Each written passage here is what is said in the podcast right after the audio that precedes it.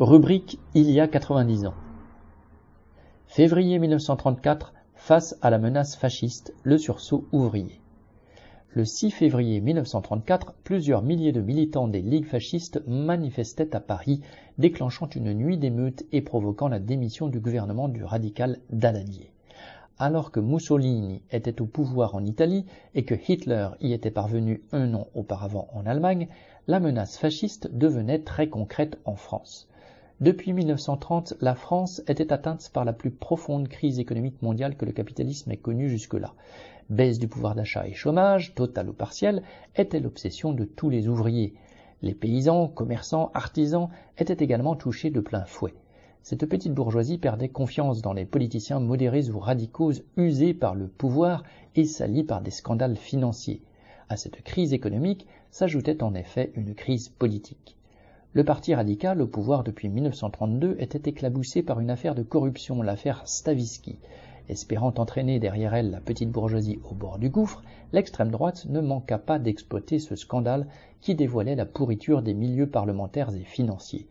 Parmi les ligues d'extrême droite, dont certains se réclamaient du fascisme, on trouvait les Croix de Feu.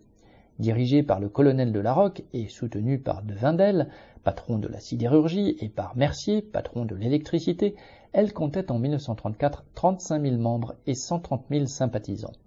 De même, l'Action française organisait 60 000 militants dans des troupes de choc. La révocation par le tout nouveau gouvernement d'Aladier de Chiappe, le préfet de police de Paris connu pour ses sympathies fascistes, fut le prétexte pour appeler à manifester le 6 février, au cri de citation Vive Chiappe, fin de citation, citation Abat les voleurs, fin de citation, citation Daladier démission, fin de citation, les manifestants armés de matraques, de rasoirs et d'armes à feu se regroupèrent place de la Concorde. Certains se lancèrent à l'assaut du palais Bourbon où les députés étaient réunis pour l'investiture de Daladier. De violents affrontements avec la police éclatèrent et se poursuivirent durant la nuit. Le lendemain, le gouvernement Daladier annonçait sa démission et était remplacé par le très conservateur Doumergue. Ce n'était qu'une demi-victoire pour les organisations d'extrême droite qui étaient encore loin d'entraîner la masse de la petite bourgeoisie. Elles étaient cependant à l'offensive pour tenter d'exploiter à leur profit la situation de crise. Le 6 février était, citation, la première offensive sérieuse de la contre-révolution unie, fin de citation, comme l'écrivit Trotsky dans Où va la France? le 10 juin 1936. Nombre de travailleurs étaient conscients depuis longtemps du danger que présentaient les ligues fascistes d'autant que leurs membres n'hésitaient pas à s'attaquer aux militants ouvriers. La crise était profonde, et ces ligues pouvaient aider la bourgeoisie à redresser ses profits en brisant les organisations ouvrières. Face à cette situation, les partis socialistes et communistes ne semblaient pas vraiment proposer d'alternative.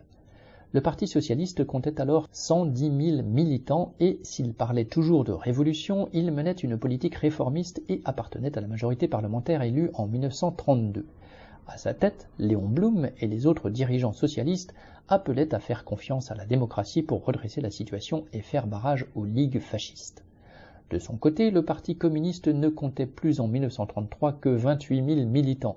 S'il était né en 1920 dans l'enthousiasme suscité par la révolution russe, ce n'était plus un parti révolutionnaire. La dégénérescence bureaucratique de l'URSS avait entraîné celle de l'international communiste et de tous les partis communistes, qui suivaient fidèlement les tournants de la politique stalinienne. Celle-ci, qui à cette époque présentait la social-démocratie et le fascisme comme des frères jumeaux, avait abouti en Allemagne à la défaite sans combat de la classe ouvrière face au nazisme. En France, à la tête du PC, les Maurice Thorez, Jacques Duclos, Marcel Cachin suivaient cette même politique sectaire faussement radicale qui coupait les ouvriers communistes des ouvriers socialistes et tournait le dos à la lutte. Le mouvement syndical était lui aussi scindé entre une CGT réformiste et une CGTU liée au PC. Après le 6 février, les deux partis appelèrent les travailleurs à réagir, mais ils le firent chacun de son côté. Le 7 février, le Parti socialiste lança un appel à une journée de grève et de manifestation pour le 12 février. Le PC proposa de son côté une manifestation pour le 9 février, à laquelle des milliers de travailleurs participèrent, affrontant la police, qui fit six morts et plusieurs centaines de blessés.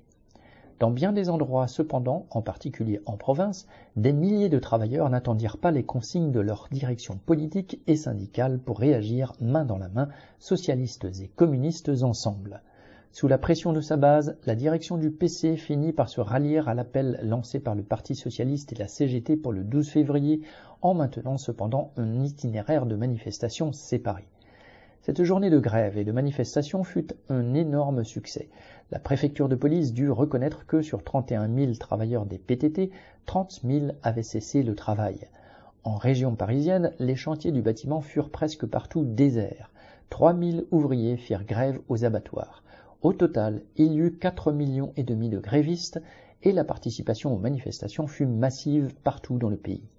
À Paris, les deux cortèges qui devaient défiler séparément se rejoignirent au cri de Unité, Unité, regroupant au total 150 000 manifestants. Dans 160 autres villes également, les défilés furent unitaires. Cette réaction montrait combien la classe ouvrière représentait une force capable d'enrayer la montée de l'extrême droite, ouvrant un espoir. En fait, ce mois de février 1934 marqua un tournant, le début d'une remontée du moral de la classe ouvrière et de ses luttes qui allait culminer dans la grève de mai-juin 1936 et créer en fait une situation pré-révolutionnaire. Et en effet, dans cette période de chaos économique où commençait une marche à la guerre, l'alternative posée était la victoire de la révolution ou bien celle de la réaction et du fascisme. Pour les organisations ouvrières, partis communistes et partis socialistes, il n'était cependant pas question de mener une politique révolutionnaire. Elles n'envisageaient rien d'autre que de se proposer pour gouverner au service de la bourgeoisie, et ce fut le sens de la politique de Front populaire. Cette politique allait conduire, après les élections de mai 1936 et lors de la grève générale, à la formation d'un gouvernement regroupant PS et radicaux soutenus par le PC. En appelant les travailleurs à s'en remettre à un gouvernement bourgeois, le Front populaire barrait la route à toute évolution révolutionnaire. En démobilisant et en démoralisant rapidement la classe ouvrière, il préparait la revanche patronale, celle de la droite et de l'extrême droite, et finalement la guerre et l'arrivée au pouvoir de Pétain. Aline Rotès.